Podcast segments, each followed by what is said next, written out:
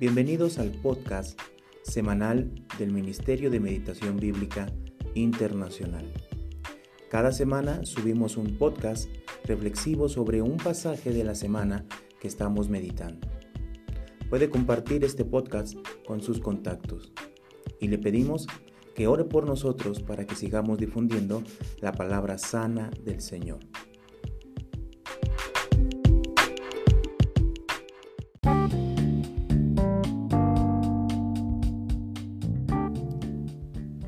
Recuerde que este podcast no sustituye su meditación del día de hoy.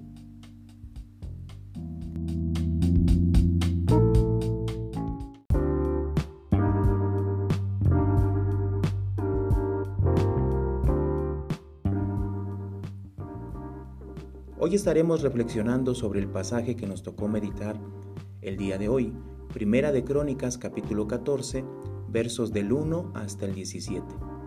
Le daré lectura en la versión Reina Valera 60. Dice así el pasaje.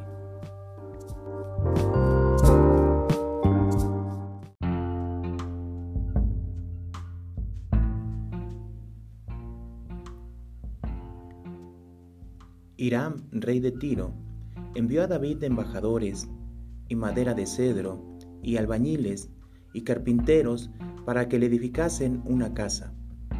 Y entendió David que Jehová lo había confirmado como rey sobre Israel, y que había exaltado su reino sobre su pueblo Israel. Entonces David tomó también mujeres en Jerusalén, y engendró David más hijos e hijas. Y estos son los nombres de los que le nacieron en Jerusalén. Samuá, Sobab, Natán, Salomón, Ibar, Elisúa, El Pelet, Nogá, Nefeg, Jafía, Elisama, Beleada y Elifelé. Oyendo los filisteos que David había sido ungido rey sobre todo Israel, subieron todos los filisteos en busca de David. Y cuando David lo oyó, salió contra ellos. Y vinieron los filisteos y se extendieron por el valle de Refaín entonces David consultó a Dios, diciendo, ¿Subiré contra los filisteos? ¿Los entregarás en mi mano? Y Jehová le dijo, Sube, porque yo los entregaré en tus manos. Subieron pues a Baal Perasim, y allí los derrotó David. Dijo luego David, Dios rompió mis enemigos por mi mano, como se rompen las aguas. Por esto llamaron el nombre de aquel lugar Baal Perasim. Y dejaron allí sus dioses, y David dijo que los quemasen. Y volviendo los filisteos a extenderse por el valle, David volvió a consultar a Dios, y Dios le dijo, No subas tras ellos, sino rodéalos, para venir a ellos por delante de las balsameras. Y así que oigas venir un estruendo por las copas de las balsameras, sal luego a la batalla, porque Dios saldrá delante de ti y herirá el ejército de los filisteos. Hizo pues David como Dios le había mandado, y derrotó al ejército de los filisteos desde Gabaón hasta Geser. Y la fama de David fue divulgada por todas aquellas tierras. Y Jehová puso el temor de David sobre todas las naciones.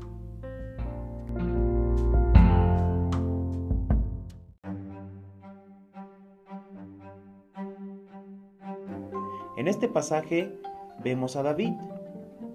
El autor de Crónicas nos presenta tres historias. En la primera vemos que David, al ver que el rey de Tiro le manda materiales y personas para que le construya una casa, entonces David toma este suceso como una confirmación de que Dios lo había puesto como rey en Israel. Aquí quiero hacer notar que la Biblia no dice que Dios estuviera confirmando el reinado de David a través del reconocimiento de los reyes que estaban a sus alrededores. Y en este caso el rey de Tiro. Lo que dice la escritura es que David toma este gesto de reconocimiento del rey de Tiro como una señal de que Dios estaba confirmando su reinado sobre Israel. Aunado a que estamos hablando de un rey pagano. Esto no se nos debe de olvidar. Por otro lado, el autor de Crónicas nos presenta y nos muestra cómo David toma mujeres en la ciudad de Jerusalén y tiene hijos con estas mujeres, aparte de las mujeres que ya había tomado antes de haber llegado a ser rey. Es claro que esto está fuera de la voluntad de Dios. Seguramente nos preguntamos por qué Dios lo permite en la vida de David. Esto es claro en la ley de Moisés. En el libro de Deuteronomio hay una indicación directa al rey de Israel en el capítulo 17, donde se enfatiza claramente que el rey no debe de tomar muchas mujeres. Esto significa que esta instrucción era clara en la ley de Moisés. Por ende, tenemos que entender que esto era algo ignorado por David en ese momento. Así como lo fue la forma de transportar el arca que vimos en el capítulo anterior. Entonces tenemos que pensar qué lugar ocupa la ley de Dios en la vida de David y en la vida del pueblo. Seguramente no era algo de prioridad en la vida de David y por ende en la vida del pueblo. Y la tercera historia nos presenta cómo David ante la guerra inminente que venía hacia él por parte de los filisteos, consulta dos veces a Dios. Claro que esto es algo que debemos tomar en cuenta en la vida de David. Ante la guerra contra sus enemigos, consulta a Dios. Primeramente consultando si Dios quiere que David vaya a la guerra.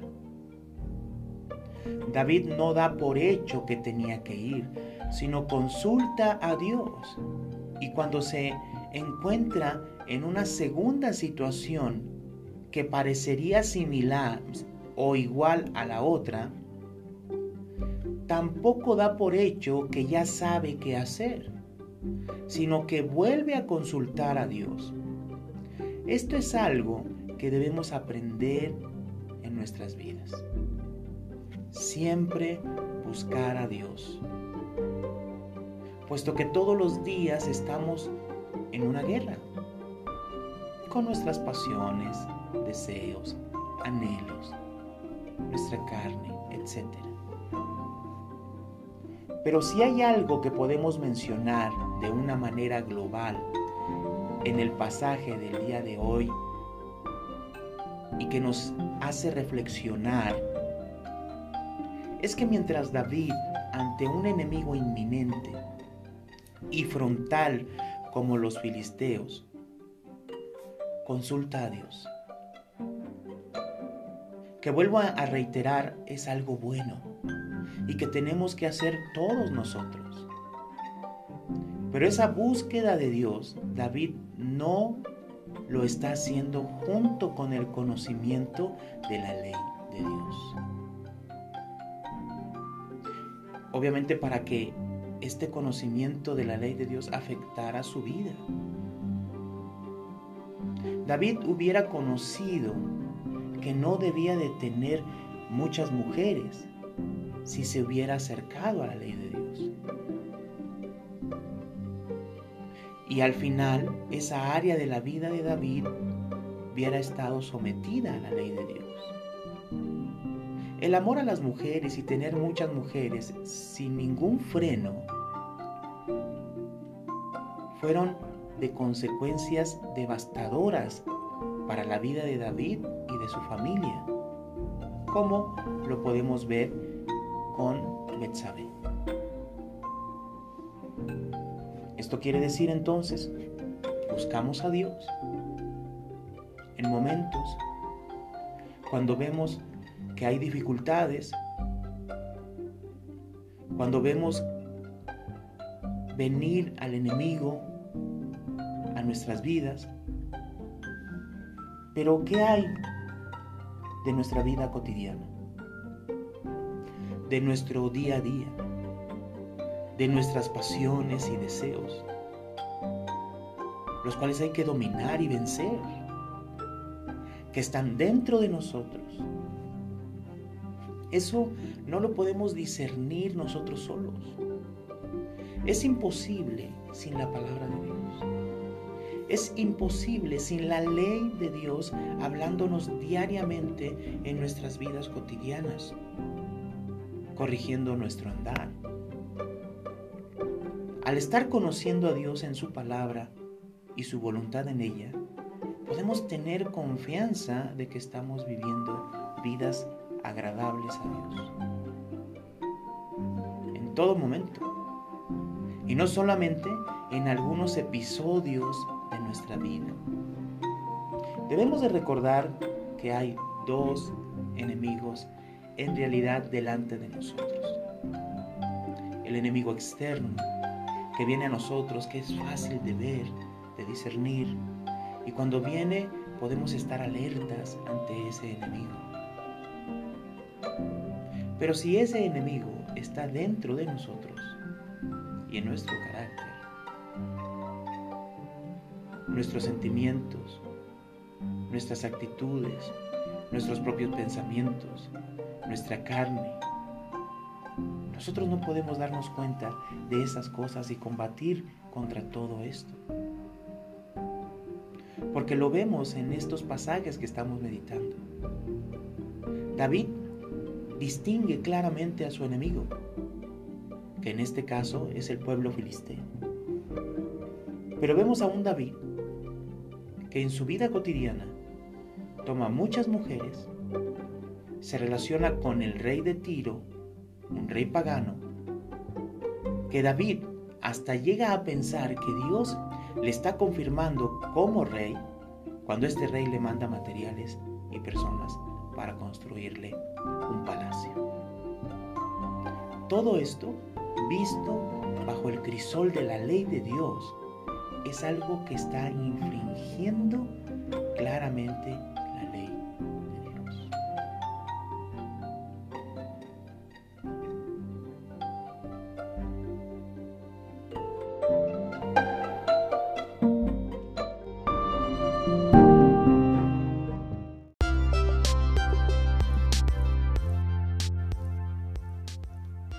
¿Cuál sería nuestra aplicación el día de hoy? Tengo que vivir buscando a Dios.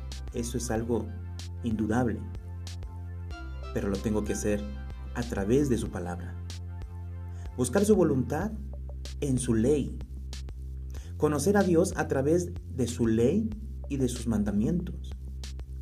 Buscar agradarle, viviendo en obediencia a su palabra.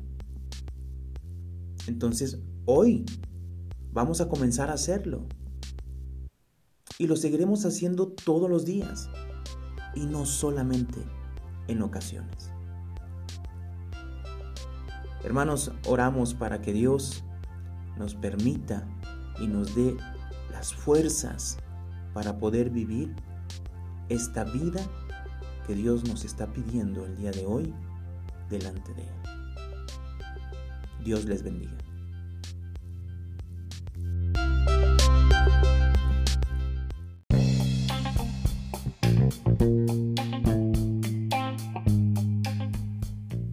Les invitamos a conocer nuestras redes sociales.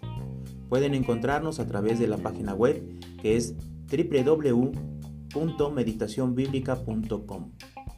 En YouTube y en Facebook como Meditación Bíblica Internacional y en Instagram como Meditación.